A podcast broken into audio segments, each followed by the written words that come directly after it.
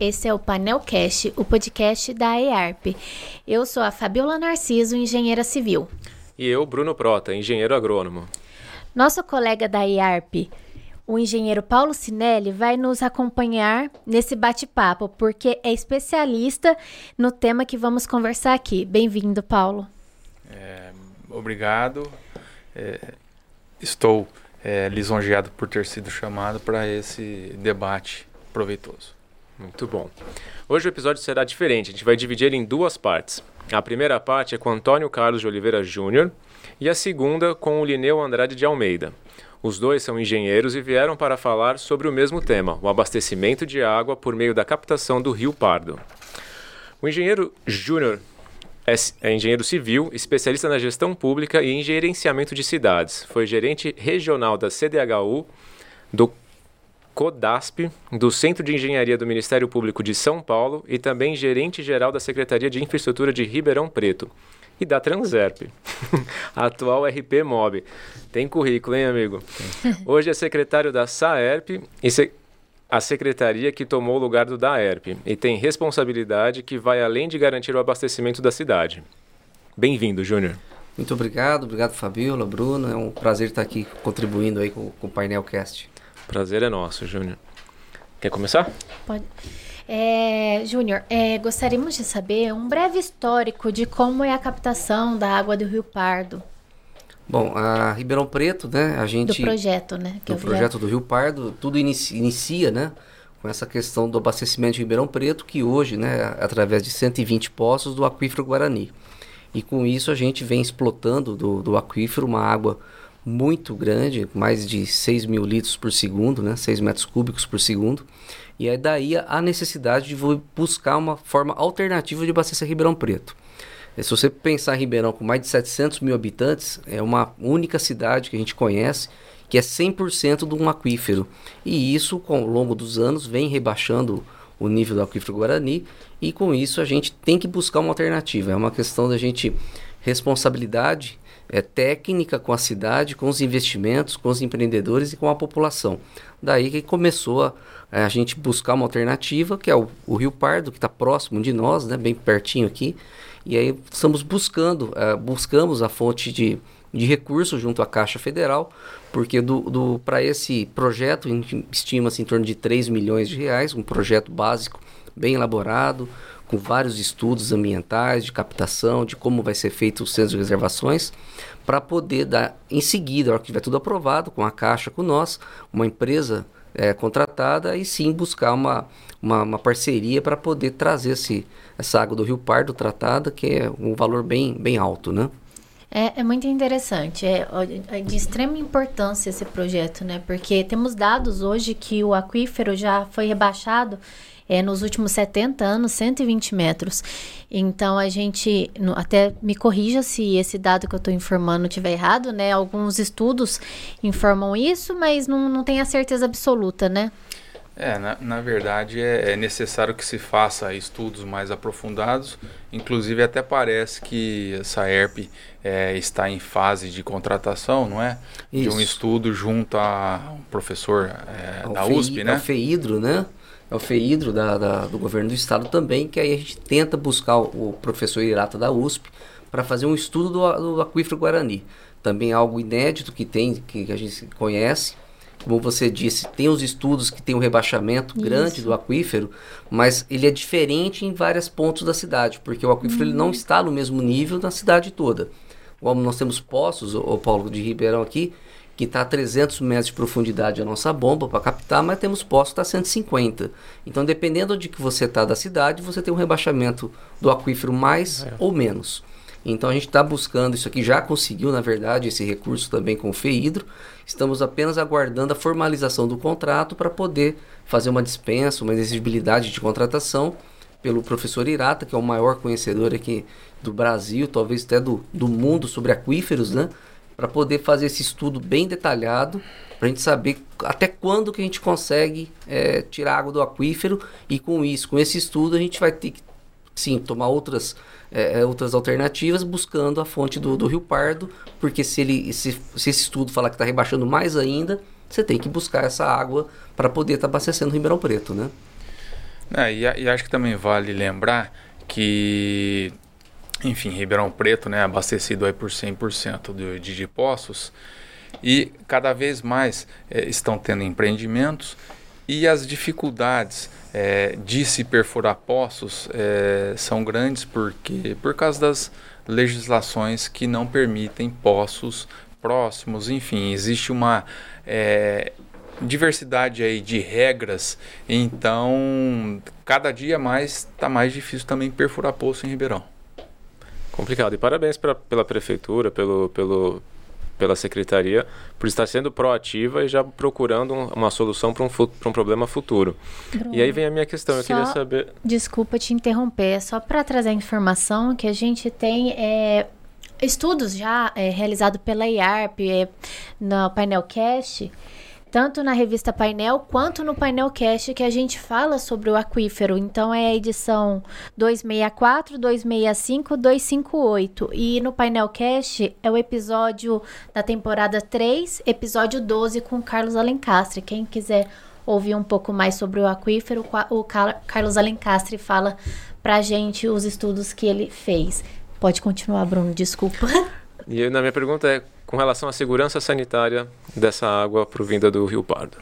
Olha, Bruno, é, todas as precauções, questões de, de, de, vigilância sanitária, a SAERP, a prefeitura, tem todas as normas já estabelecidas e isso é uma coisa natural. Você pegar é, outras cidades já pegam também água é, superficial. Você pega a Franca, ela está aqui próxima, é, também ele é superficial, é do rio lá de Franca. Então vai ser feita a, a ideia com esse projeto do Rio Pardo é ter uma estação de tratamento lá na Zona Leste, já captando a água e tratando a água. E aí, ao que tratar essa água, ela já vem pura para os centros de reservações. E aí ele chega nos centros de reservações, se precisar adicionar mais cloro ou flúor, é feito no local, como nós fazemos hoje com os poços. Os poços tiram a água lá do aquífero, ela é pura, mas é necessário colocar o cloro e o flúor.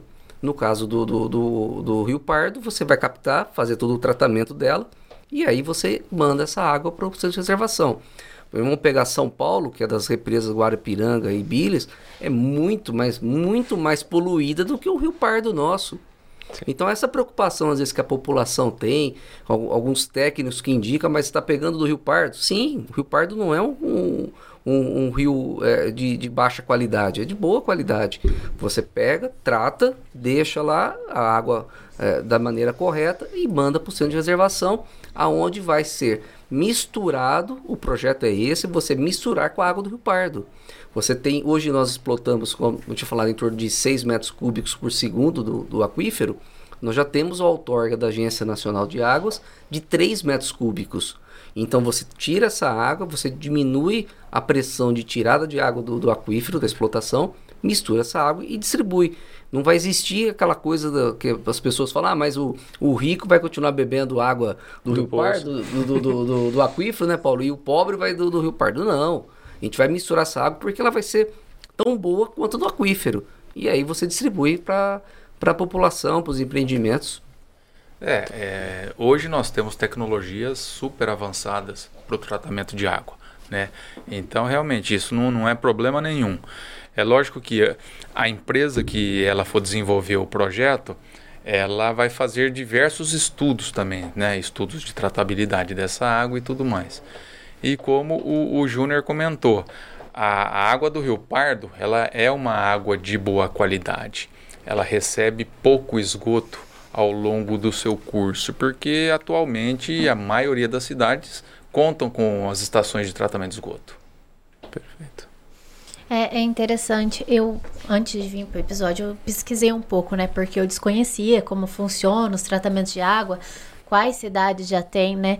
E eu percebi que tem muito lugar que tem, a gente é privilegiado de ter o, o aquífero, então é, acaba que por a gente ter o aquífero, a gente tem esse certo preconceito com águas é, é, sem ser subterrâneas, né?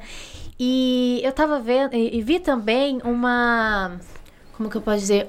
Um ponto importante que é a questão da flutuação dos níveis do, do rio. Isso tudo é vai ser levantado, vai ser levantado em conta, porque às vezes a gente está no momento de cheia, a gente está no momento de é, de escassez de água E como que fica isso no projeto? É mais uma curiosidade minha, porque às vezes a gente, eu acho, né, que sempre é, busca uma vazão e nesses momentos vai ter essa diferenciação da vazão que vai ser retirada, não sei. Então, como nós temos já 3 metros cúbicos é, por segundo de outorgado pela, pela ANA, pela agência, é, ele já está dentro do que o, o pardo pode nos oferecer. Uhum. O pardo é caudaloso, ele tem muito mais do que isso. Então, mesmo na época de seca, ele ainda oferece pelo menos os 3 metros cúbicos.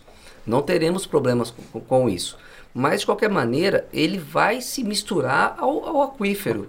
Então não teremos esse problema de, de, de falta de água, né? Mesmo ele, às vezes na época de seca, ele ainda continuará é, tendo os 3 metros cúbicos e se for o caso, se a gente precisar aumentar, tenho certeza que aí fazer, fazendo o estudo, né, a Agência Nacional de Águas vai liberar mais, mais água para fazer a explotação dele, para retirar dele, né? A gente explota do aquífero e retira do, do pardo. Mas o pardo ele é caudaloso, acho que ele é nível 2 e, e consegue estar tá, é, abastecendo o Ribeirão com tranquilidade. Ai, é, é, não se chegou-se nesse número à toa, né? É, são estudos que são realizados e que passam pelo DAE para comprovar tais estudos e aí sim eles emitirem essa outorga, né? Então, assim, você pega uma vazão baixa do córrego que é considerada para ser utilizada. Entendi, obrigada. Um pouquinho antes da gente começar, a gente entrou num papo que eu achei interessante, quero trazer de volta, que era o lance da gravidade, dos vazamentos, como que essa água do Rio Parto vai entrar no sistema, que eu acho que seria uma explicação bem legal. Para diminuir as perdas, né? Também. É, quando nós começamos essa, essa administração, com, com o prefeito Nogueira, é, nós tínhamos 60%, é, 60 de perda no sistema. Teve alguns números antes que eram números equivocados, não faziam um cálculo correto, mas nossa equipe de engenharia, comandada lá pelo Lineu, a gente veio trazendo isso aí tudo certinho, tudo. Somos ainda certificados ainda, por todos os nossos dados são oficiais, são todos já verificados. Então nós tínhamos 60% de perda. Hoje nós temos 47%. É, quem fala isso é o SNIS, é o Sistema Nacional de Informação do Saneamento. E a, no final do ano ele solta sempre o novo, o novo, a nova tabela. E essa tabela deve tra é, traz do ano anterior deve trazer esse ano menos que 47% de perda. Então a gente vem caindo ao longo do tempo. Com, por que, que cai? Porque está havendo investimento. Então o nosso investimento hoje, quando a gente fala às vezes de ranking, tudo, você não fala do investimento para aumentar a, a, a, produção, para você trazer água de fora. A gente, nossa, nosso investimento é na manutenção. Então tem, tem sido trocado muita rede, trocamos fazendo investimento no sistema, esse projeto nosso de perdas, gestão e diminuição de perdas, está fazendo já setorização de vários locais. Então, a, a, tubulação de Ribeirão Preto, de algumas regiões, como a Central, Campos Elíseos, Vila Tibério, Vila Virgínia, que são os bairros antigos, eles têm as tubulações já antigas, de ferro, de amianto, são, são apodrecendo ao longo do tempo, né? E aí a gente vai trocando isso, vai fazendo todo a manutenção e a substituição. A parte da região central, que é talvez a, a mais complicada nossa aí, é, é, a gente tem já um investimento já garantido pelo CAF, que é um banco é, interamericano, e mais de 300 milhões para o município inteiro. E só para a região central, nós colocamos 20 milhões para trocar toda a tubulação de lá. Então, a hora que fizer essa substituição, nós temos certeza que vai diminuindo ainda mais. Então, o do Pardo, o que, que acontece? São as adutoras novas que saem lá da região da Zona Leste e vêm para centro de reservação, tudo novo. E aí sim distribui por gravidade, e na hora que você faz a gravidade, você diminui a pressão do sistema e aí ocorre menos vazamento. Ocorrendo menos vazamento, as perdas são menores. Então é uma coisa linkada à outra. Esse programa nosso que a gente está fazendo, as adutoras pela cidade, é para fazer a setorização nós vamos agora construir seis novos reservatórios. Esses reservatórios já têm é, locais da cidade que já tem uma empresa que ganhou isso. São reservatórios novos, viu, Paulo? Não, não tem mais cimento metálico, é um reservatório, a gente chama que é o parafusado vitrificado, modelo da Sabesp. Já temos seis locais desses. A hora que colocar esses reservatórios, o poço, em vez de jogar direto na rede, na pressão, jogar para o reservatório, o reservatório descer ali por gravidade essa água, já vai diminuir o vazamento. A nossa ideia é que até o final de 2024 A hora que a gente consegue setorizar, implantar os reservatórios, a gente cai em torno de 30% a nossa perda, que já é um, um, valor bom, não é o adequado, tudo que é, o ideal é nunca ter perda, né? Mas já começa a ser algo mais palpável para você ver aonde está sendo é, desperdiçada a água, onde tem o vazamento, porque aí vai ter a setorização do sistema em Ribeirão Preto, que até então, né, é, o pessoal furava poço, injetava na rede, o que sobrava na rede ia para o reservatório, e com isso você tinha um problema exatamente desse vazamento, onde são as redes mais velhas, onde tem registro que às vezes cai com porta, tudo, começa a dar pressão no sistema e aí vaza. Então, a Pardo vai trazer também essa água para centros de reservações por gravidade, onde vai também é, contribuir para a diminuição das perdas. Só uma dúvida. A gente trabalha hoje com uma extração de 6 metros 6 metros cúbicos por segundo. Sim. De, de do, do, aquífero, do, aquífero. do aquífero. Se a gente reduzir esses, esses 17% que falta hoje para chegar nos 30%, a gente vai aumentar em quase um metro cúbico a mais Sim. por segundo. Sim, a gente Reduzindo. Dispo na verdade, reduzir. vai disponibilizar. Sim, vai né? deixar de se é. perder, vai estar é. disponível, o que reduziria ainda mais a necessidade do Rio Pardo. Sim. E além disso, nós temos também uma. A gente é, tem o SAERP na escola, a SAERP agora está na Feira do Livro de Ribeirão Preto, né? Para conscientizar a população do uso racional da água, né? Se a gente até foi apresentado naquela palestra do Lineu na Associação de Engenharia, onde você tem os bairros, né? Você tem é, nessa setorização bairros com, com, menos consumo de água e aqueles bairros com muito consumo de água. Então, o ideal que a gente vê, é, é, preconiza a, a, a a ONU, Mundial, a Organização Mundial da Saúde, 110 litros daria para a pessoa sobreviver ao dia, né? A Ribeirão tem local que dá quase 300 eh, litros por dia a pessoa consome. Então a gente precisa ainda ter ainda as pessoas ter a consciência de, de usar de maneira racional a água para poder no futuro não ter problema para ninguém, né? É, é, até interessante essa colocação dos bairros. Eu estava presente lá na, palestra, eu achei muito interessante é, o que foi levantado, que o Saerp também informou, né? Que hoje temos uma mudança de, de pessoas é, de bairro para bairro. E às vezes a água que está sendo consumida nesse bairro ela agora mudou para o outro essa mudança né? E isso o Saerp já está levando em conta. Você pode falar sobre é, essa é uma questão dos estudos de setorização de consumo de água para exatamente e ao encontro do que o Paulo falou dos empreendimentos. Os empreendimentos têm crescido na cidade, a construção, a construção civil não para, né? Então, para você liberar os empreendimentos, não dá para furar poço Antigamente se furava poço cada esquina. Hoje você tem um problema com o DAEU, daí não, não libera, você tem questões ambientais. Então você precisa daquele poço ser utilizado da melhor maneira possível. E aí e isso vai trazer é, é, é você tem que estudar aquela região para saber o que, que, você pode liberar. Então, se o poço está lá e ele produz, que é o limite que a gente pode retirar de 250 metros cúbicos por hora, é, por dia, a gente não consegue colocar mais gente para consumir daquele poço. Uhum. Então, é importante essa conscientização, esse estudo dos engenheiros da SAERP, para poder identificar qual que é aquela região, a setorização que está consumindo água. E aí a gente ir lá para conscientizar mais ainda, liberar empreendimento onde realmente onde só tem água, né? Porque se você começar a liberar empreendimento para tudo quanto é lugar, daqui a pouco não tem água mais para ninguém, né? Ah, e, e, acho que também é, tentar levar em consideração é, esses setores que têm mais consumo, eventualmente detectar o, o motivo disso. Né? Às vezes é por causa de questão de classe social, né? É, a pessoa mora é, em loteamentos, você tem áreas verdes, áreas verdes que são irrigadas, então isso também acontece, né? Sim, existe uma demanda maior. Uma coisa que eu achei interessante, mas eu não acho que não sei se ajuda a, a, a equilibrar isso. Quando você fala em trabalhar por gravidade, não se interligaria todos eles, né? Porque se hum. se interligasse, um lugar que tivesse um consumo menor acabaria suprindo é, um lugar com consumo maior. O ideal são setores, né? Setores de abastecimento, onde você tem os reservatórios, os poços, e aí você tem aquele setor só para poder você abastecer aquilo lá. Você pode ter, às vezes, uma interligação, mas você teria é, registros e válvulas de manobra para poder separar o, o, um consumo do outro. Porque como você está no, no, no, por, por, gravidade, vai chegar a um lugar também que essa gravidade às vezes não vai chegar, essa água vai descer toda.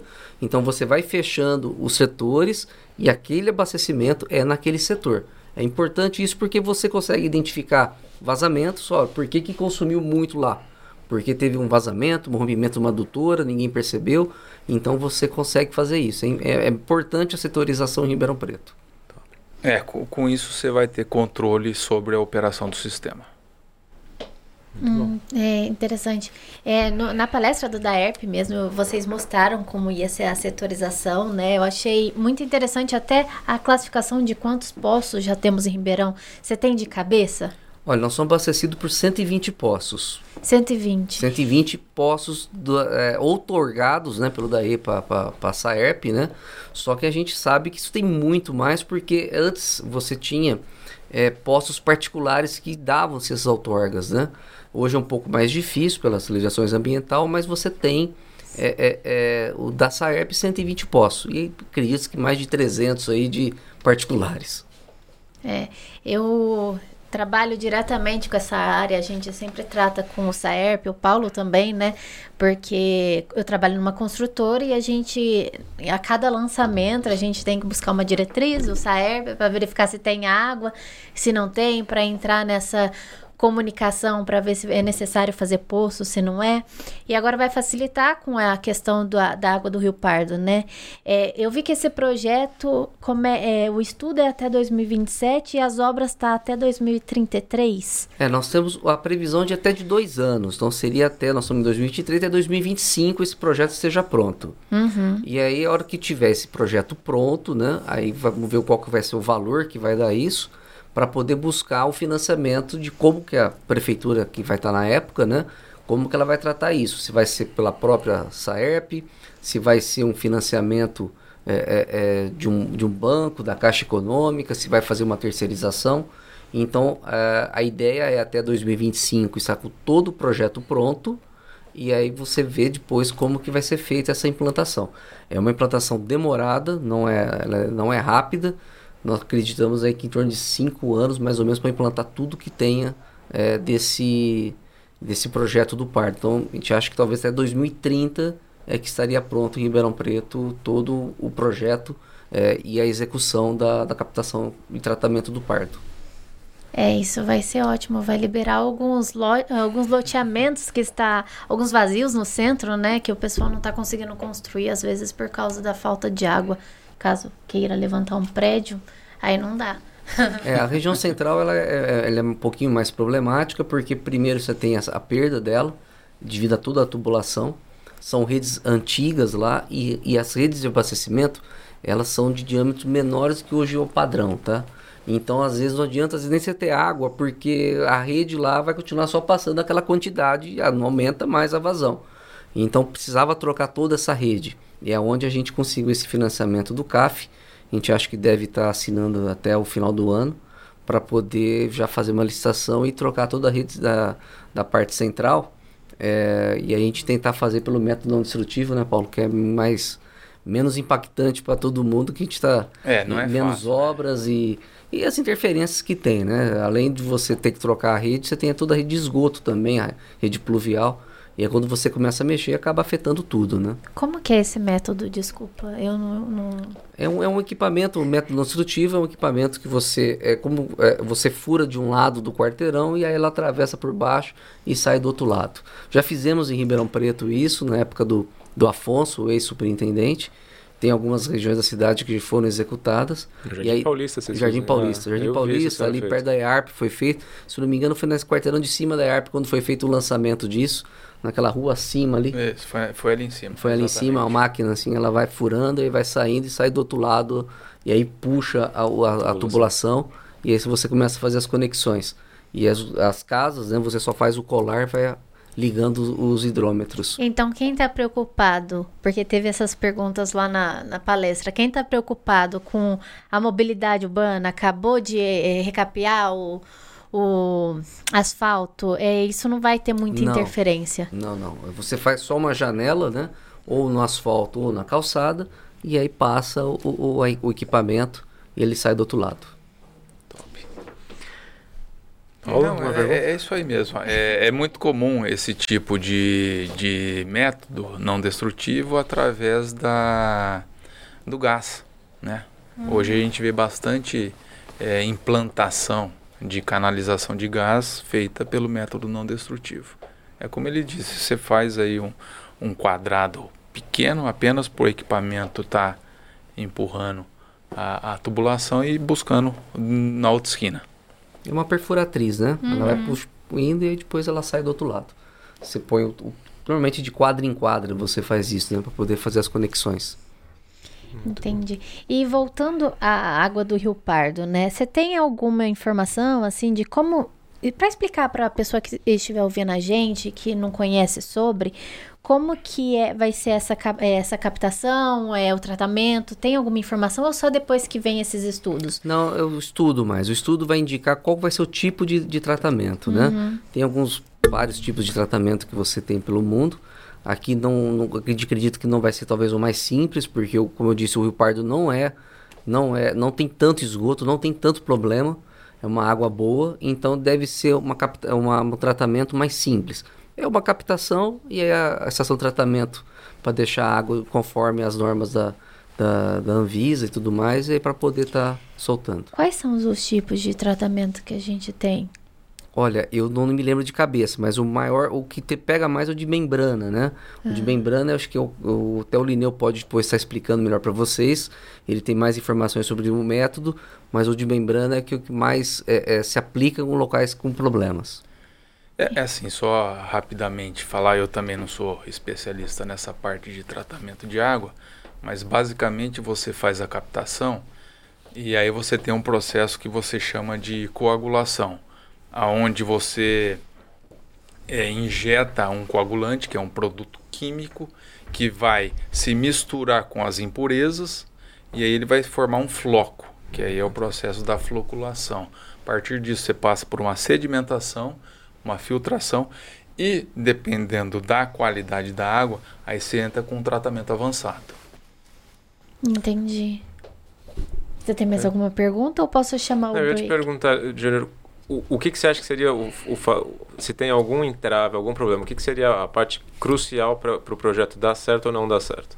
Olha, o, o projeto que eu falei já, tá, é, já foi assinado né, pela Caixa, né, nós com a Prefeitura, Saerp e Caixa Econômica Federal. Então agora é só começar o processo de licitação. Ele acabou de ser registrado o contrato semana passada. Vamos colocar agora no modelo da, da prefeitura, da, da Secretaria de Administração e mandar para frente, né? E aí de, devemos fazer para o técnico e preço, para não pegar nenhuma uma empresa que não tenha conhecimento de, de, de, desse tipo de projeto. E aí o que vai talvez é, pegar um pouco mais, que vai ser bem é, verificar, porque a, essa empresa, o estudo, vai ter que fazer os licenciamentos ambientais.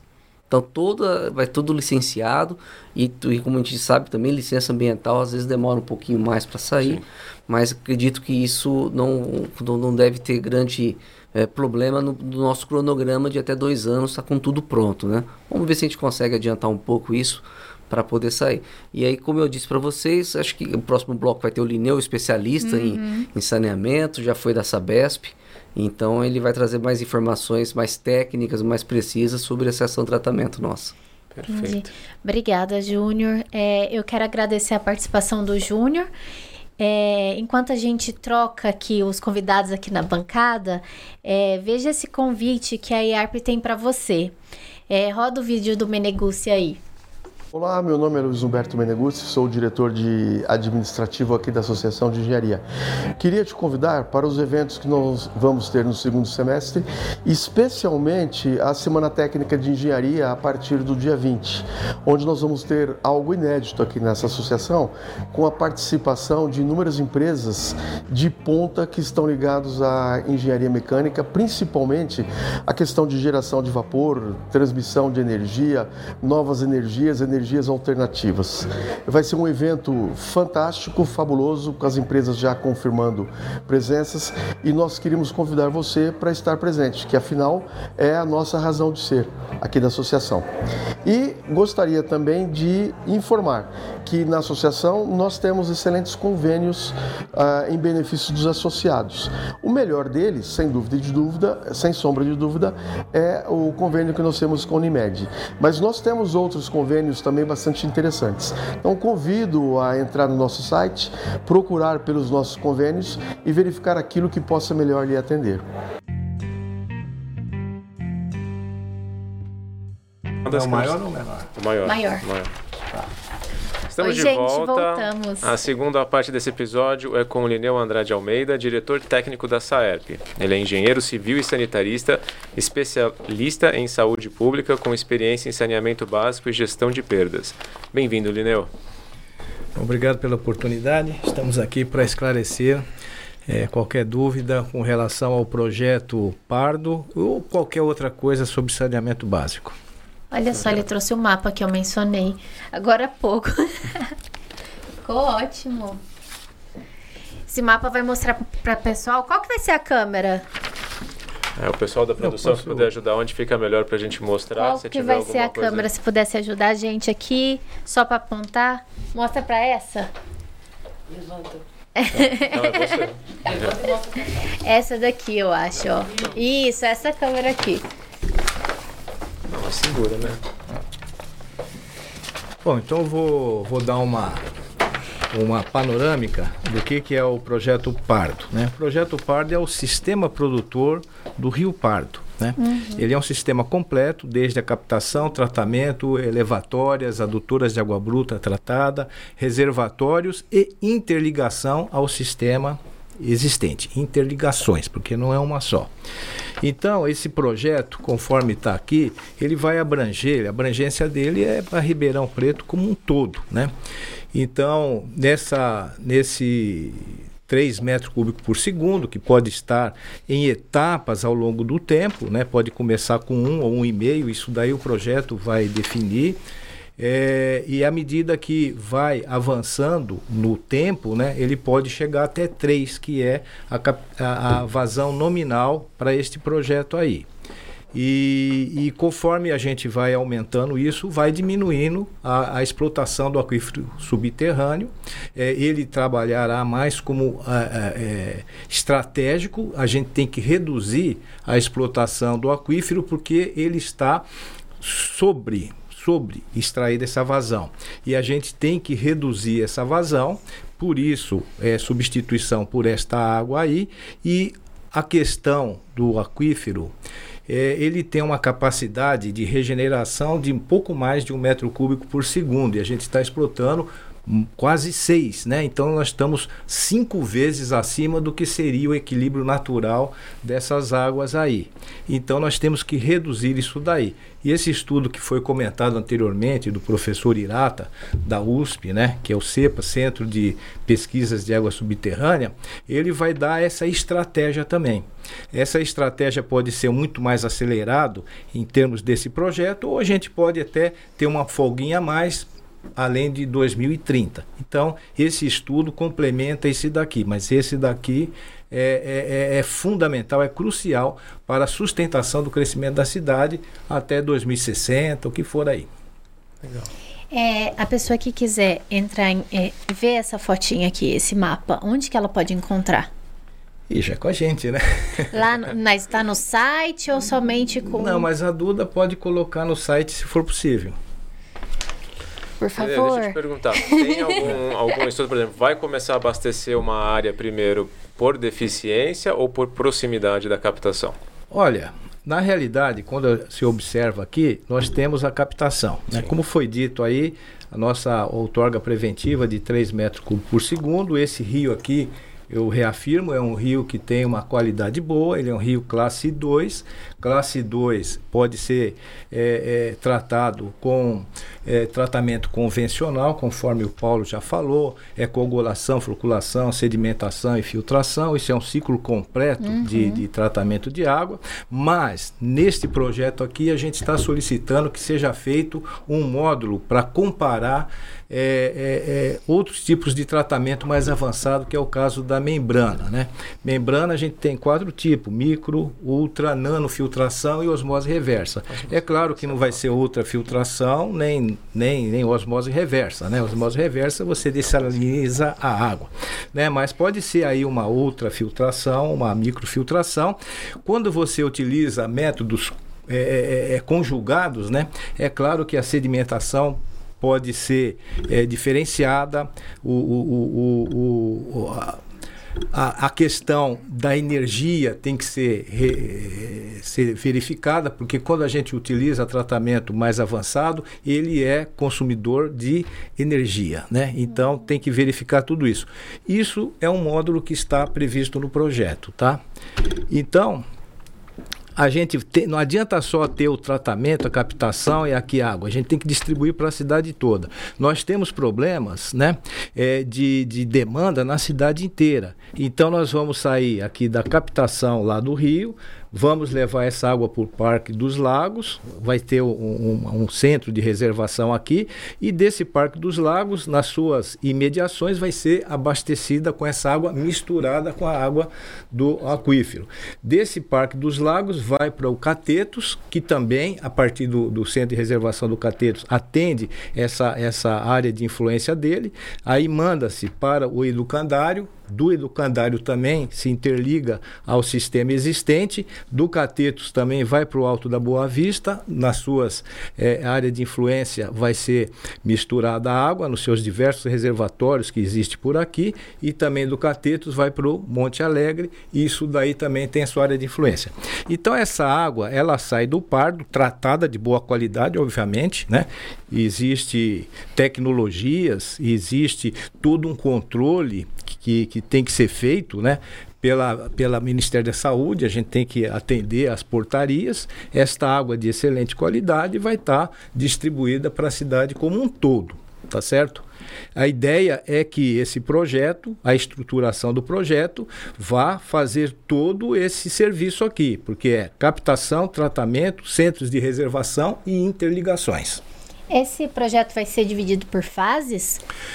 Quando a gente fala fase, por exemplo, eu posso ter tudo isso daqui, eu tenho aqui a minha capacidade nominal de 3, né? Eu posso fazer três etapas de um, um mais um, né? Um, dois, três, ou eu posso ter duas etapas, um e meio e o outro um e meio ser é, é, é construído daqui 10, 15 anos, né? Então, isso, o, o projeto vai estudar essa, essas formas de etapa e a sua conjugação dentro da demanda do próprio município. É, porque quando se faz um estudo desse, tem todo um estudo de evolução populacional, né? Para aí você saber em quanto tempo que você vai atingir aquela vazão, né? Então, com isso você consegue fazer que nem o Lineu falou. Você divide em etapas para você também é, demandar menos recurso é, de investimento é, no início, né? E também é, avaliar ao longo do tempo se realmente será necessária a implantação de uma segunda etapa. Correto. É porque eu acho que Ribeirão passa por isso um pouco. A gente está tendo um, um boom imobiliário legal mas eu não sei se todos os empreendimentos estão com a mesma lotação do que antigamente. Antigamente você tinha dois e meio ou três pessoas por, por, por residência e hoje esse número está reduzindo, né? Então mesmo a gente está aumentando o número de residências, mas está diminuindo o número de pessoas. Então talvez esse, esse crescimento de consumo é. não seja linear. Lembrando que a gente tem que reduzir um pouco essa explotação do, do aquífero. Tá? Isso daí já acaba, acaba sendo uma exigência é, legal do, do, do, próprio comitê de bacias. Então a gente tem que fazer a gestão dos recursos hídricos aqui da melhor maneira possível. É, e, e, tem algumas cidades, não como Ribeirão, né, que é 100% abastecida é, subterraneamente, mas tem cidades que têm a captação superficial, é, na sua maioria, e alguns poços complementando. O inverso do nosso. E a água de Ribeirão vai ser mais poços do que o, a água do Rio Pardo. É, tem uma porcentagem assim que a gente já sabe? É vai tanto... ser dois terços e um terço. É, é na, na, realidade, se a gente chegar com três aqui e a demanda for cinco, seis, então vai ser meio a meio, tá?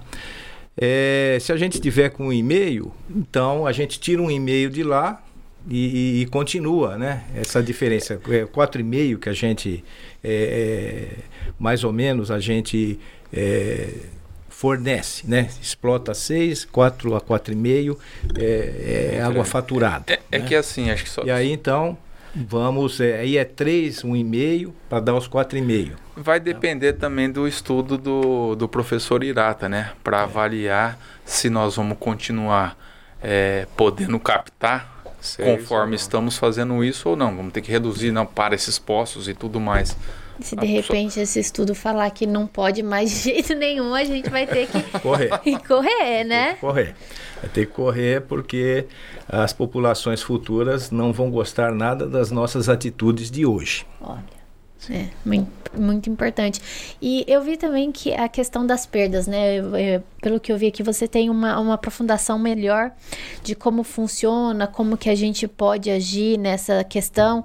E você quer, você quer falar um pouco sobre? A questão das perdas, né? É, a gente tem que entender bem o que significa perdas. É, vamos colocar perdas genericamente como águas não faturadas. Uhum. Então, por exemplo, é, eu produzo 5 e vendo 4, né? Esse 1 um aí é uma água não faturada. Uhum. Então a gente tem que distinguir é, os tipos de perdas, né?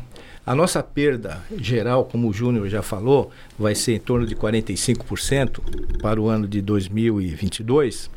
É, Desses 45%, ela tem duas vertentes. As perdas reais, que são as perdas por vazamento. É uma água não faturada, mas ninguém bebeu essa água. Né?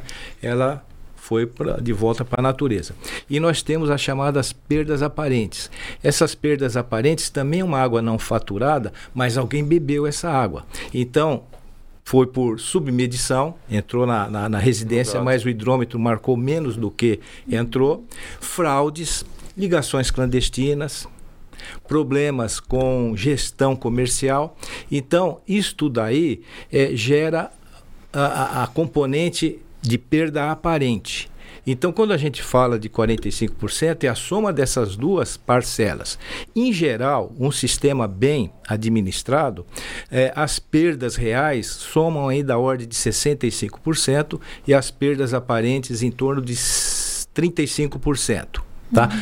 Se você deixa o Deus dará, isso daí é 50-50. Então, se fosse, por exemplo, 50-50, é, 22,5 é vazamento mesmo, e os outros 22,5 seria uma perda comercial, entre aspas, né?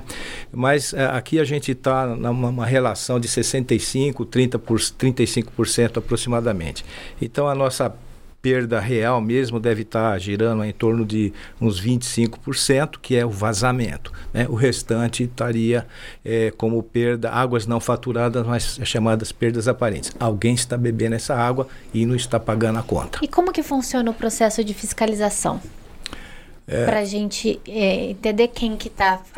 Né? Sim, sim. Por exemplo, dentro desse nosso programa amplo de perdas, que já foi falado, a setorização, nós temos uma linha aí que seria a atualização do nosso cadastro. Então a gente tem que rever o nosso cadastro comercial, atualizar esse cadastro em termos de categorias. Se existir ligação é, que está fora do cadastro, a gente tem que introduzir o cadastro, porque alguém está bebendo água e essa ligação não existe, né? Então está sendo consumida. É, é, a questão da gestão comercial sempre tem que ser aprimorada. O combate às ligações clandestinas, que seria eventualmente essas ligações fora do cadastro, e o aprimoramento da gestão comercial. Com isso daí, a gente reduz bastante as perdas aparentes. Né? Mas as perdas reais, a gente tem que consertar vazamento visível, consertar vazamento não visível e fazer a gestão do plano de pressões, que é exatamente a setorização. Quando eu tenho um plano de pressões bem definido, bem controlado, a gente reduz as perdas. Não que não esteja vazando, a gente reduz as vazões de vazamento tá certo? E não existe perda zero. Isso daí, isso daí é utopia, não existe, né? Perdas sempre tem. Tanto que a meta do, do marco regulatório de saneamento, para que todos devam atender em 2033, a perda estipulada como o limite que todos devem atingir é de 25%. 25% dentro das perdas totais, obviamente somando essas duas aí, a real e a aparente, a comercial e a física, por assim dizer. Tá? E a gestão disso daí tem que ser no dia a dia, é o, é o, é o dia a dia da operação. Se a gente não, não, não ligar para essas coisas, as perdas aumentam. Então, a gente tem que ter isso como rotina, a, a, a gestão e a redução das perdas. Isso é, é, é dia a dia. É assim, acho que só, só complementando, o Lineu, é, existe também um programa de substituição de hidrômetros, porque o hidrômetro é adota-se né, a utilização do hidrômetro por cinco anos. Né? Então também tem que se fazer essa, essa troca desses hidrômetros para que você tenha as leituras é, reais. É só para complementar, foi muito bom você ter lembrado disso. Quando a gente tem um parque de hidrômetro envelhecido, né, mais do que cinco anos, a sua idade média, é, o, os hidrômetros que a gente tem nas tecnologias, né, que, que são usualmente utilizadas aqui, que é o hidrômetro velocimétrico, né, é, quanto mais velho, ele marca para menos. Né? Então, as, quando eu falo de submedição, como ele está é, é para menos, né? a água que está entrando está marcando menos. Né? Então, eu tenho que substituir todos esses hidrômetros aí para que a gente tenha uma, uma, uma medição melhor. Mas mesmo os hidrômetros novos, né, se eu tiver um parque novinho de hidrômetros, eu vou ter submedição. A nossa submedição aqui, ela está muito relacionada com a existência de caixa d'água. Então as grandes perdas ocorrem nas baixas vazões. Nas casas, por exemplo, um, vaz, uma, um, um vazamento de uma válvula de, de descarga, por exemplo, está aquela aguinha saindo, né? E aquilo lá o hidrômetro não registra, porque é uma vazão muito baixa. Então, menos do que 9 metros cúbicos por hora, o hidrômetro não marca. É 100% de erro. De 9 a 15, mais ou menos, pode variar aí de, de, de 100% a 5% de erro. Então, esse é um problema da existência de caixa d'água, que é a nossa metodologia aqui é, brasileira. Tá? Ah, é. Então essa redução na vazão na entrada de, na casa dá essa, dá essa diferença. Vazão baixa, o hidrômetro não marca. Porque o, o, a inércia dele, dos hidrômetros que a gente tem, classe B aí, de 0,75, a inércia dele é 9 litros por hora. Até 9 litros por hora, o que passar, 9 litros por hora, ele registra nada.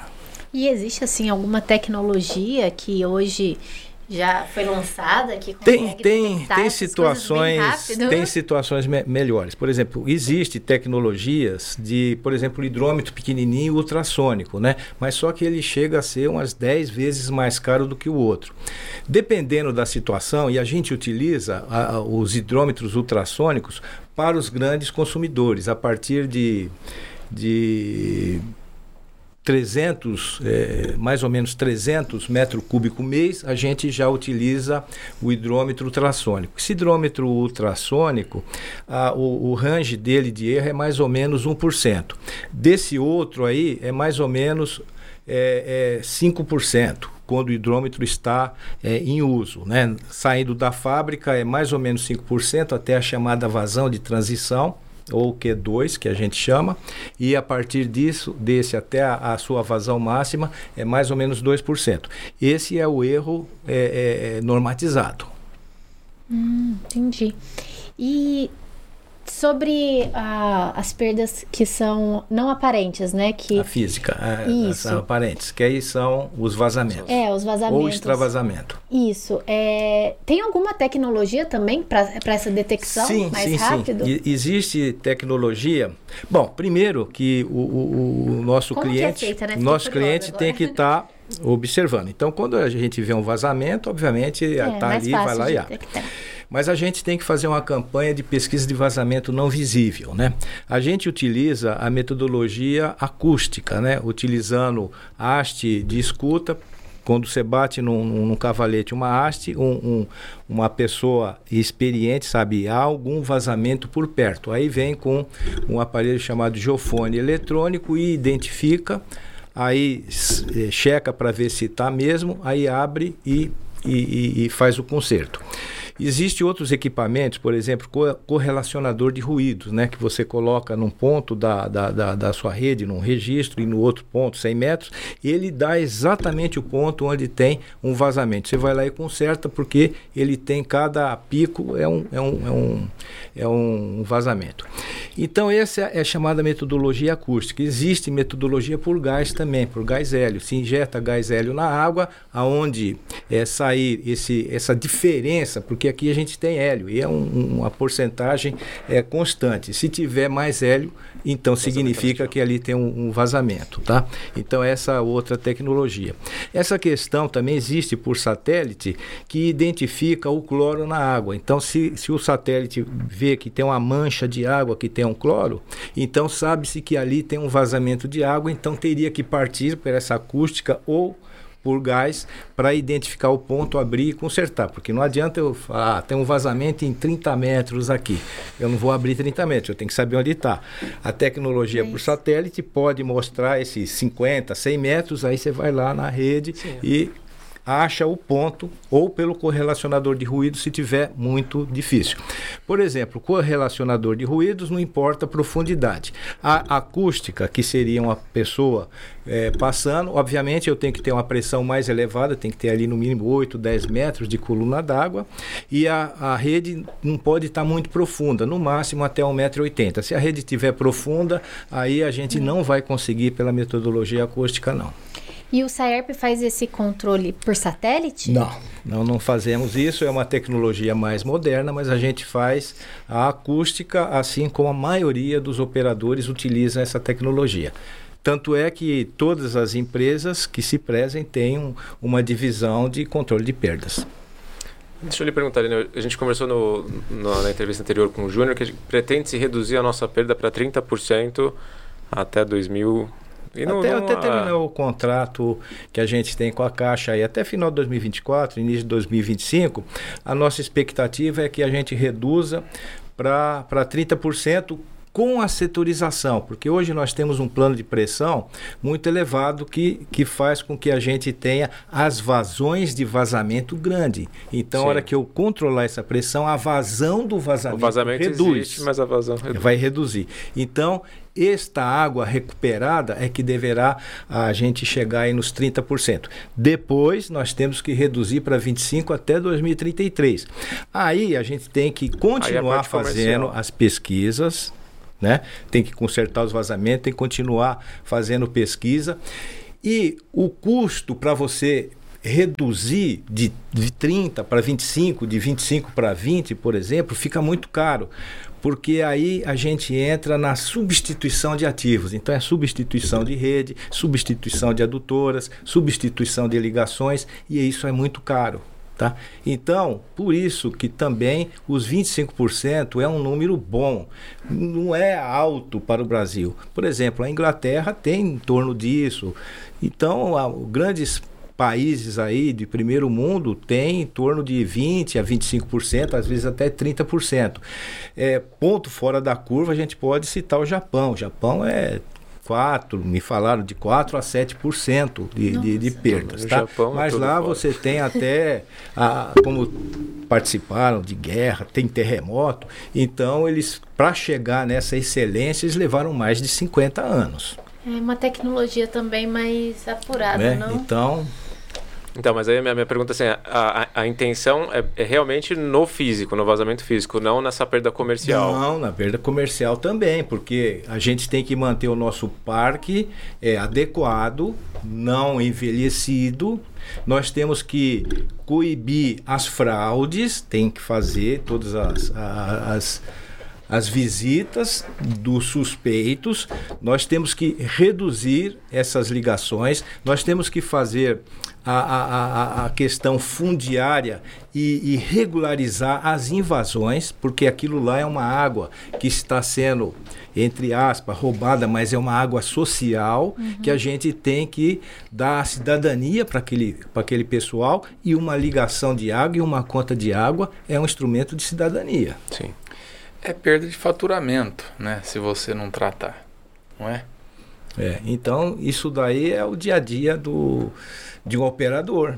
E aí, minha outra pergunta: a gente reduzindo a pressão, diminuindo essa perda por vazão, fica mais difícil identificar também, não fica porque diminui? Não, porque a gente, é, por norma, nós temos que ter pressões mínimas de 10 e máximas de 40 pela, pela norma de de rede de distribuição, que é 12.218 de 2017. Né? E esta norma já introduziu muitas coisas que eu estou falando aqui é, de perdas, que antes a, a, as normas não, não se falava de perdas. Nessa daqui fala e diz que o plano ideal, né, entre 10 e 40, é a gente ficar entre 25 e 30 na média. Então, no mínimo 10. Estou te falando que as uh, de 8, 6, 8, você consegue identificar até 1,80m de profundidade, um bom é, aparelho vai, vai bem. Agora existem outros aparelhos também, tecnologias um pouco mais, mais eh, recentes que substituem um pouco esse, esse correlacionador de, correlacionador de ruído, que é um equipamento que conversa com outro, que conversa com outro, ele conversa, conversa e ele através de um software embutido, ele também vai dizer exatamente o ponto onde está o vazamento. Muito bom. É, e, e você tendo o sistema setorizado, você tem um controle maior. Então, com isso, fica mais fácil de você atacar o, o problema, problema, principalmente do, do vazamento. Interessante. Você tem mais alguma pergunta, Bruno? Estamos partindo para a finalização do episódio. Tem mais alguma pergunta, Paulo? Gostaria de colocar alguma coisa aqui que a gente ainda não perguntou? Gostaria de falar alguma coisa, Lineu? Olha, é, é, é difícil eu ter que falar, por exemplo, eu tenho 45 anos de saneamento, né? Então, se eu fosse falar aqui, eu ia ficar sem parar. Então, é, eu prefiro que vocês tenham alguma dúvida para eu responder. O que, que você acha de extrema importância para esse, esse projeto dar certo? É, é, é uma parte da o, população, é conscientização? A, a população é importantíssima, né? Porque ela está, está acostumado aqui a beber essa água que a gente só, só faz simples desificção e o flúor, na realidade, o flúor não é um tratamento de água, ele é uma profilaxia da, da cárie dentária. O, e o, o, o cloro também não é um tratamento de água, o cloro é uma barreira sanitária. Tá? Então essa água em si em síntese, ela não, não precisa de tratamento. Já a água do Rio Pardo, sim, precisa de um tratamento, né? Mas, quando essa água estiver tratada, ela tem a mesma qualidade que a água do, do, do aquífero, né? ela vai ter lá os seus produtos químicos, vai ser removida a impureza e no final das contas, se você beber uma água e beber outra água, você não vai ver a diferença nenhuma tá certo? Então a população tem que estar tá, é, ciente de que extrair água do, do, do, do, do Rio Pardo não, não tem problema nenhum, a água terá tanta qualidade como a que ele bebe hoje. Se a gente olhar para São Paulo, que tem, região metropolitana de São Paulo, que tem mais de 20 milhões de habitantes, 21, 22 milhões de habitantes, toda a água consumida lá é água de superfície. Né? É buscado até a 80, 100 quilômetros da cidade por meio de oito, nove sistemas produtores.